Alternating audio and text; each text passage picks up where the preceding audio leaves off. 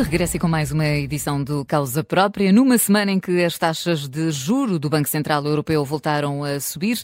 A presidente do BCE, Christine Lagarde, deu a entender que será a última subida e que o valor atual, já recorde de 4%, será suficiente para ter impactos na descida da inflação. Ainda assim, não há certezas. A única certeza é que, pela décima vez consecutiva, as taxas de juro sobem, o que gera críticas de um lado, mas também aplausos uh, pelo pragmatismo de outro. Posto isto, neste causa própria, deixamos a pergunta. Este novo aumento das taxas de juro e as constantes subidas fazem sentido? Eram mesmo necessárias tantas subidas ao BCE o BCE caiu no exagero. Para analisar estes dois lados, juntam-se a nós o economista António Nogueira Leite, mais favorável à política de aumentos recentes das taxas de juros, e também Filipe Garcia, economista eh, do IMF, Informação de Mercados Financeiros. A moderação deste causa própria, como sempre, é do jornalista André Maia. Bom dia aos dois, obrigado por terem aceitado o nosso convite. António Nogueira Leite, também Filipe Garcia. Sugeria que começássemos por uma ronda inaugural mais, mais direta. Começo por si, António Nogueira Leite. Uh, Pergunto porque é que para si esta política de constante subida das taxas, com mais um mês de subida, tem sido a política correta por parte do BCE? Bom, uh, bom dia. Uh, a política de enfim, controlo da evolução da despesa agregada, uh, cujo crescimento uh, teria, estava a provocar, e está ainda a provocar, níveis elevados de inflação, enfim, tem como principal medida de, de intervenção a subida das taxas diretoras, que fazem com que depois as taxas de juros possam subir. Há outras medidas que têm a ver, nomeadamente, com, enfim, políticas de, de compra ou venda de ativos, Uh, neste, uh, mas, de qualquer das formas, uh, essencialmente estamos a falar de taxas diretoras ou reservas, aqui estamos a falar de taxas diretoras.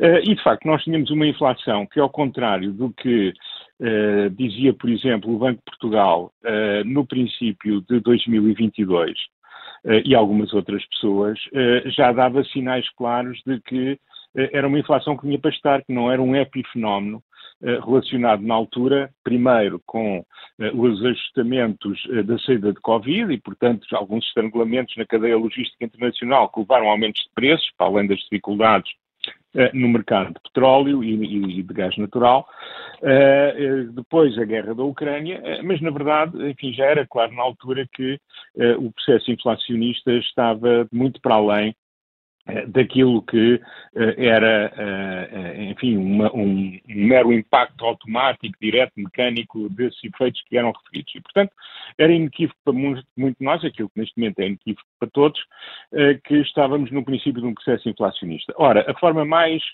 razoável de controlar um processo inflacionista é através da subida das taxas diretoras que vão fazer com que a atividade se reduza, eh, eh, e, e, que, através dessa redução, e nomeadamente a redução da procura pelos diferentes tipos de agentes, investidores, consumidores, governos, etc., leva a que Uh, o, o, enfim, a tendência de subida dos preços diminua e, uh, e, portanto, os preços continuem a subir, mas a uma taxa muito menor, baixando a inflação. Uhum.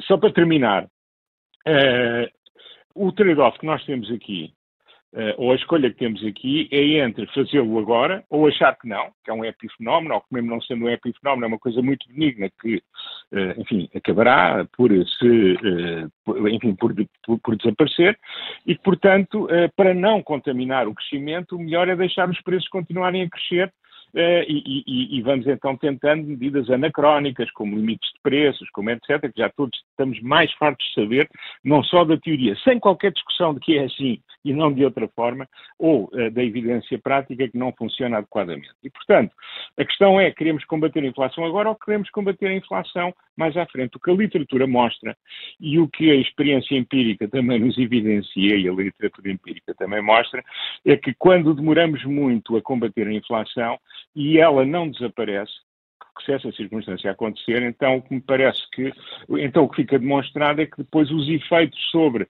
a vida das pessoas, os efeitos contracionistas da política que depois mais tarde se vai ter de fazer, seja fiscal, seja, seja, seja monetária, portanto, taxas de juros e redução de despesa, aumentos uhum. de impostos, o que seja, sobretudo reduções de despesa, o que vai fazer é que durante mais tempo temos mais dor. E temos o que se passou nos anos 70 e 80 como prova, enfim, irrefutável, de que quando demoramos muito tempo e hesitamos muito, ou temos, enfim, opiniões demasiado benignas sobre o tema, o que vamos ter é durante muito mais tempo um sacrifício muito maior. Uhum. E pronto, é por isso que eu acho que eh, não tenho a certeza que tenha feito a política ótima, mas fez claramente a política no sentido que me parece correto, porque desvalorizar o processo inflacionário que temos necessariamente que iria levar Uh, muito mais problemas mais à frente. Uhum. Felipe Garcia, um, parece-me, diria, unânime na, na, economia que o aumento das taxas de juros acaba por ter esse, eh, esse, ser uma forma eficaz de controlar a inflação,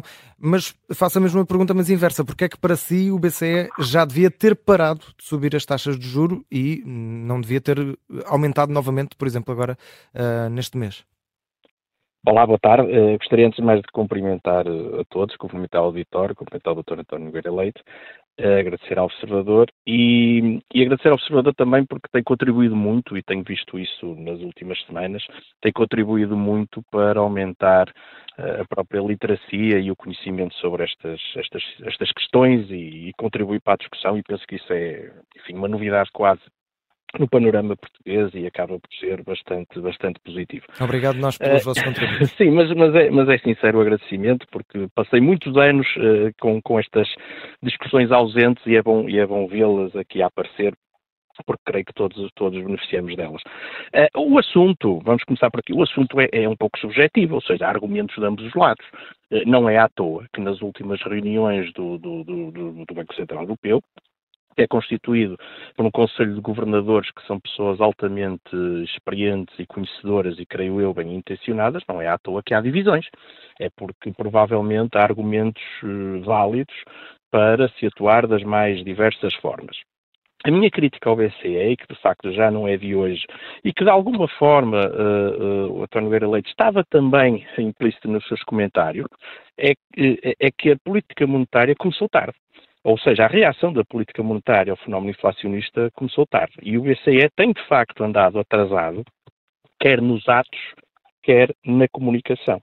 Porque, efetivamente, começou a subir as taxas de juros tarde, não admitiu o processo inflacionista que estava em curso ainda antes da Covid e que já se notava numa série de, de, de, mercados, digamos assim, em que se poderia ver com maior destaque que efetivamente era necessário fazer algo do lado da política monetária, que a política monetária já estava desadequada Uh, uh, ao momento e que não estava a ter, uh, digamos, não estava a ser, não, não, estava a precaver um aumento da inflação e, portanto, a minha posição não é totalmente contrária àquilo que foi dito até agora. Ou seja, houve de facto um momento em que era absolutamente necessário agir e essa ação, na minha opinião, foi tardia, até porque havia também uma grande necessidade de resgatar o instrumento de taxa de juros dentro da política monetária, porque nós estávamos com taxas de juros negativas, estávamos em risco de cair numa situação semelhante àquela que, que, acontece ainda hoje no Japão, e, portanto, era, era importantíssimo resgatar o instrumento de política monetária para que haver uma inflação mais elevada,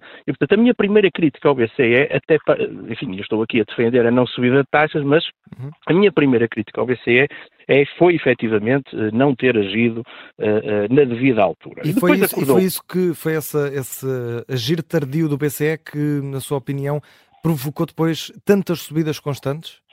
Se tivesse agido mais cedo, não, seria, não teria sido preciso subir tantas vezes consecutivamente as taxas? É difícil responder a preto e branco, mas eu posso dizer o seguinte: eu, quando comecei a trabalhar nestas coisas dos mercados financeiros e da economia, já há mais de 25 anos, um dos conceitos novos, daqueles que nos aprende na faculdade, e que me foi apresentado foi estar à frente da curva ou estar atrás da curva. Ou seja, se estou a agir preventivamente ou se estou a agir tardiamente. E claramente o BCE estava atrás da curva, ou seja, estava a agir eh, tardiamente. Depois, acordou para o problema, fez bem, na minha opinião, em normalizar a política monetária, mas creio que, a partir de determinada altura, exagerou na dose ao não interpretar quais é que em determinados momentos são as fontes da inflação, não interpretar bem como é que estava a correr a transmissão da política monetária, da qual esta questão do diferencial entre as taxas ativas e passivas é apenas um dos reflexos, não tem estado atento, na minha opinião, a outras ferramentas que tem no seu arsenal. E, aliás, nesta última reunião, uma das frases que foi dita é que nem sequer falamos do programa de, de aquisição de ativos, se vamos mudar, se não vamos mudar. Ou seja, isso tem sido de alguma maneira colocado em segundo plano e também muito importante, na minha opinião, sobretudo naquilo que está a acontecer este ano, e esta tem sido uma das minhas maiores críticas, e até já tive a oportunidade, noutras, noutras alturas, de, de falar nisto também com, com o professor António, que é o problema da reflexividade do Banco Central. Isto é, aquilo que o Banco Central diz e faz tem efeitos sobre a própria realidade. Uhum. E quando o Banco Central Europeu, sobretudo até julho, falou tanto na inflação e de que a inflação é um problema e que a inflação está a subir e que é preciso fazer coisas porque a inflação está aí e que a inflação vai se manter durante muito tempo, tem criado, na minha opinião, um ambiente inflacionista. E nós sabemos que a inflação não é só um uh, fenómeno monetário ou da relação da procura agregada com a oferta agregada, naturalmente é também um aspecto comportamental. E tem-se criado, ou criou-se durante este último semestre, um ambiente inflacionista que levou muitos agentes económicos, nomeadamente aqueles que têm um pouquinho mais de poder de mercado, a subir os preços para além daquilo que, vou pôr aqui entre aspas, seria necessário tendo em conta o seu próprio aumento de custos de funcionamento. Dito de outra maneira, Houve aqui uma expansão de margens que está documentada. Numa primeira fase havia uma grande discussão sobre se isso era um assunto ou não era, mas houve uma expansão de margens que está documentada. Os mercados não funcionam em concorrência perfeita. Há empresas e agentes que têm mais poder de mercado que os outros e sentiram-se eh, verdadeiramente, digamos, com abertura para fazer subida de preços. E o que, é que, que é que isso significa? Significa que depois os consumidores e outros agentes económicos mediante, ou, ou digamos, perante essa subida dos preços, também começaram a exigir subidas de preços para poder fazer face a esses. Ou seja, por exemplo, eu, eu trabalhador, se vejo que estou a ser confrontado com subidas de preços que, e, e se tivermos tempo podemos discutir, se são justificáveis ou não, também começo a exigir aumentos de salários, aumentos das minhas margens, etc. Que, e, portanto, para será... finalizar sim, esta sim, parte, sim acho que há uma parte do comportamento da comunicação do BCE ao longo dos últimos meses que foi muito infeliz porque não ancorou as expectativas de inflação, pelo menos no nível neutral, já não digo em baixo, aliás, inverteram essa situação agora nesta última reunião e até uhum. depois gostaria de falar sobre isso, mas ancoraram as expectativas de inflação em alta e, na minha opinião, pioraram o problema. António Garaleto, eh, claro que pode responder a, esta, esta opinião que o Filipe Garcia agora expôs, mas, mas gostava de perguntar aqui também relativamente a uma das, eh, das frases que temos ouvido mais vezes também, a, a própria população dizer que é, todo, todos sabemos o motivo da, da subida das taxas, eh, o controle da inflação, mas e que, é, e que funciona no fundo como um remédio para essa doença, a inflação sendo uma doença. A este ritmo, muito se tem dizido, não se corre o risco de morrermos da cura em vez de morrermos da doença? Há esse risco com este aumento constante e sucessivo das taxas de juros? Uh, não, e esse foi o grande argumento que as pessoas que levaram a que houvesse a devastação económica que houve na Europa uh, nos fim dos anos 70 e nos anos 80, uh, aquele com que eles sempre argumentavam para que a, a, política monetária fosse uma política menos, eh, enfim, menos de controle das variáveis monetárias, portanto, querendo sempre uma política mais expansiva. Eh, um exemplo claro é, por exemplo, o que se passou com, os, com as pessoas à volta do Dr. Soares, que tinham sempre essa posição e depois fizeram o maior aperto de que há memória em termos de política monetária em 83 e 85, quando já não havia alternativa. Lá está. Quando uma pessoa procrastina relativamente ao controle da inflação, o processo assume uma dimensão em que o tratamento é muito mais difícil, é muito mais complexo uh, do que uh, quando, enfim, o problema está no início. É um pouco como nas pessoas, quando as uhum. doenças se deixam uh, passar um determinado ponto e ficar fora de controle, havendo tratamento, o tratamento é muito mais doloroso. Aqui é sempre a mesma coisa. E, portanto, nesse sentido, Uh, e se olharmos para outros bancos centrais, nós verificamos que, uh, enfim, o, o, o, timing, a comunicação pode não ser a mesma, mas o sentido da política é o mesmo. Uh, e, e, e, eu acho que é, enfim, absolutamente, absolutamente, enfim, não, enfim, é um pouco, uh, podemos fazer a narrativa que quisermos relativamente à inflação, mas achar que temos inflação porque o Banco Central não, acora, não, não ancora as expectativas num nível baixo. Dizer, atenção, não fazemos nada que os preços vão cair, é só vocês não fazerem os preços subir e por causa disso os malandros dos empresários aumentam as margens, de facto aumentaram, como sempre, num processo inflacionista e que a seguir os trabalhadores uh, vão ter também aumentos de salários, como já estamos a ter, e ainda bem. Uh, quer dizer, isto não é o resultado da comunicação do Banco Central. É a primeira vez que ouço esta teoria. Uh, deve ser dita por mais pessoas, mas não, não, quer dizer, não, não colhe junto da generalidade de, das pessoas que estudam estes temas.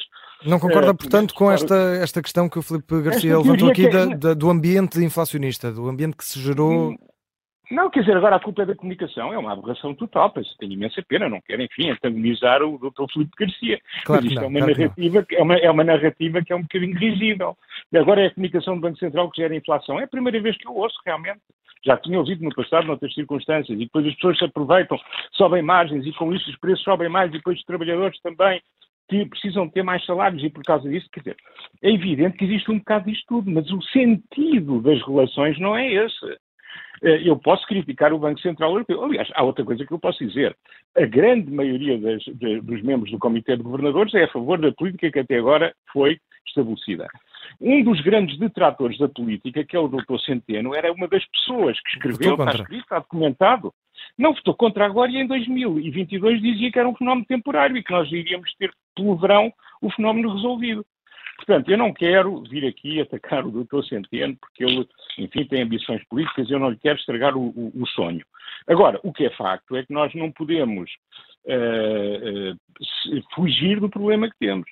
Eu, eu reconheço que uh, começou tarde, como aliás o Dr. Filipe Garcia disse, reconheço que o Banco Central Europeu poderia eventualmente ter feito as coisas de outra maneira, eh, agora, que o Banco Central Europeu é o responsável pela inflação, eu acho que uh, certamente que não foi isso que o doutor Felipe Garcia quis dizer, mas foi o que pareceu que disse. Uhum. E, portanto, é quanto a isso que eu acho que é realmente uma explicação que, não, que, que, do meu ponto de vista, não faz sentido. As pessoas são livres de ter a sua opinião, mas acho que é uma Felipe... narrativa que não olha, que não olha de facto para a, a sequência de eventos e, e, os mecanismos subjacentes da maneira como eles existem. Filipe Garcia, claro que pode aqui também esclarecer essa posição, como, como aqui pedia António Nogueira Leite, uh, e, e explicá-la, como é óbvio, mas gostava também de deixar aqui outra pergunta.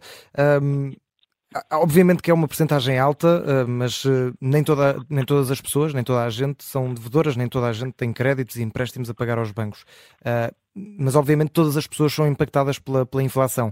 Nesse sentido, estas subidas do BCE não acabam por ser justas ao penalizar quem deve para proteger todos de forma mais global? Bom, já era essa pergunta, naturalmente, que, que, que, tenho, que tenho que falar sobre o anterior. Claro. Um, assim, ninguém está a dizer que é a única fonte de inflação. Aliás, pelo contrário.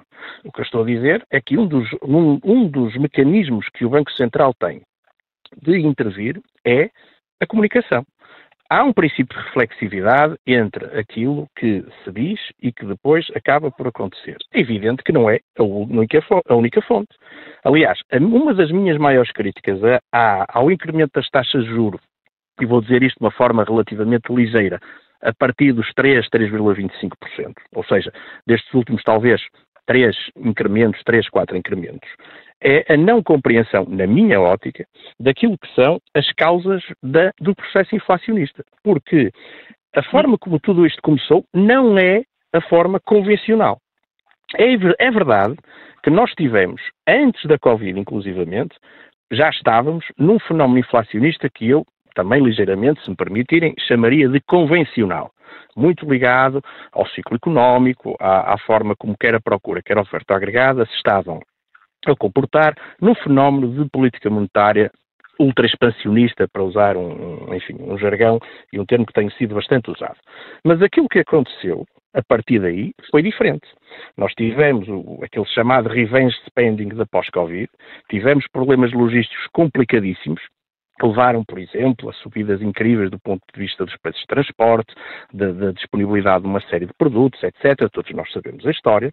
Mas depois tivemos também uma guerra, ou que temos ainda uma guerra, mas pronto, mas falando de fevereiro de 22, em que, por uma questão, e desculpem, mas a economia é muito mais comportamental do que aquilo que parece, em que a forma como até uma certa histeria relativamente um conjunto de escassezes que não se verificaram, por exemplo, dos cereais, por exemplo, do gás, por exemplo, do diesel, de uma série de coisas que se diziam que iam faltar e que fizeram disparar os preços e que quem acompanha esses mercados de commodities, de matérias-primas, sabia que não havia esse problema, quer por estoques acumulados, quer por colheitas fora do comum, pela positiva. Não era um risco real. Não era um risco real, mas que efetivamente passou para o mercado sob a forma de preços mais altos e que contaminou uma série de coisas, é claro que isto não tem nada a ver com o BCE. Ninguém está a dizer que o BCE é responsável por isto.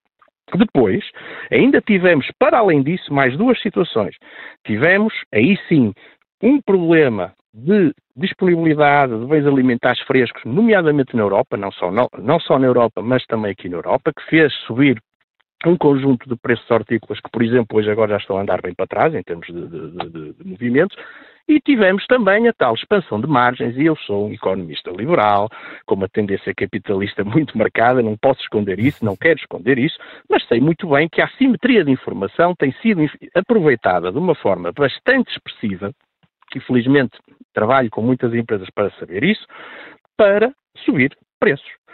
E é, eu não estou a dizer que o, que o BCE é o responsável pela inflação. Agora, a forma como o BCE aborda este esta dinâmica inflacionista e se pegar só no instrumento de taxa de juro para a combater, na minha opinião está a cometer um erro. Até porque já agora está a aumentar o custo do dinheiro, desde logo, e não está a ir, se calhar, à gênese de todas estas questões.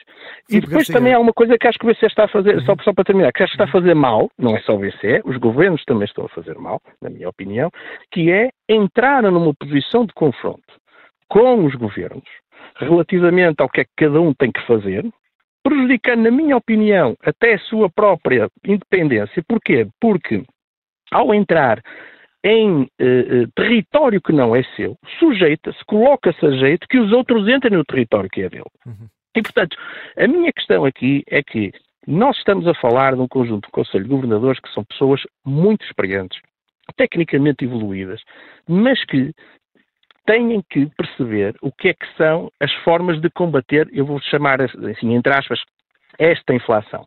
Porque esta inflação tem, de facto, eh, características diferentes. Eu creio que o BCE continua a errar, porque ainda agora, nesta última, nesta última uh, uh, reunião, a, a inflexão na, na, comunicação foi total, ou seja, a, a própria credibilidade uh, do BCE enquanto, digamos, na sua previsibilidade está a ser um pouco colocada em causa e, portanto, longe de mim dizer que o BCE é o responsável pela inflação. Agora, Temos eu acho que o BCE não está a chegar ao, ao não, digamos, não está a atuar da forma correta para atuar, digamos, para resolver o problema. Uhum. Filipe Garcia, António eu não, concordo, eu não concordo, eu não concordo rapidamente. Isso, mas, mas, se eu não o tivesse atalhado era a impressão que ficava, porque foi aquilo que tinha dito uh, anteriormente. Agora devo lhe dizer o seguinte, é que... Mesmo para fechar, uh, por favor. É, não, não, é, é que é certo que o Banco Central Europeu não se deve meter nos governos, mas o Banco Central também, por outro lado, acaba por ficar sempre, é sempre o culpado de tudo que são as dificuldades dos governos e nunca é o beneficiário quando os governos beneficiam da sua ação, quando, eh, como aconteceu em Portugal em 2008, 2019, 2020, 2021, em que todos tivemos grandes recordes na política orçamental em resultado de uma política hiper expansiva na altura excessivamente expansiva do Banco Central Europeu. Uhum. Mas enfim, uh, vamos continuar a discutir isso certamente. António Nogueira Leite, Filipe Garcia, obrigado pela vossa disponibilidade, também para, por estas explicações tão, tão práticas destes dois pontos de vista, quando é um tema que diz muito às pessoas, pelo menos a grande parte das pessoas, neste dia seguinte a mais um aumento das taxas de juros por parte do BCE. António Nogueira Leite, Filipe Garcia, muito... obrigado e o caso próprio obrigado a todos. Muito obrigado, obrigado. bom dia a todos. Até lá. Obrigado.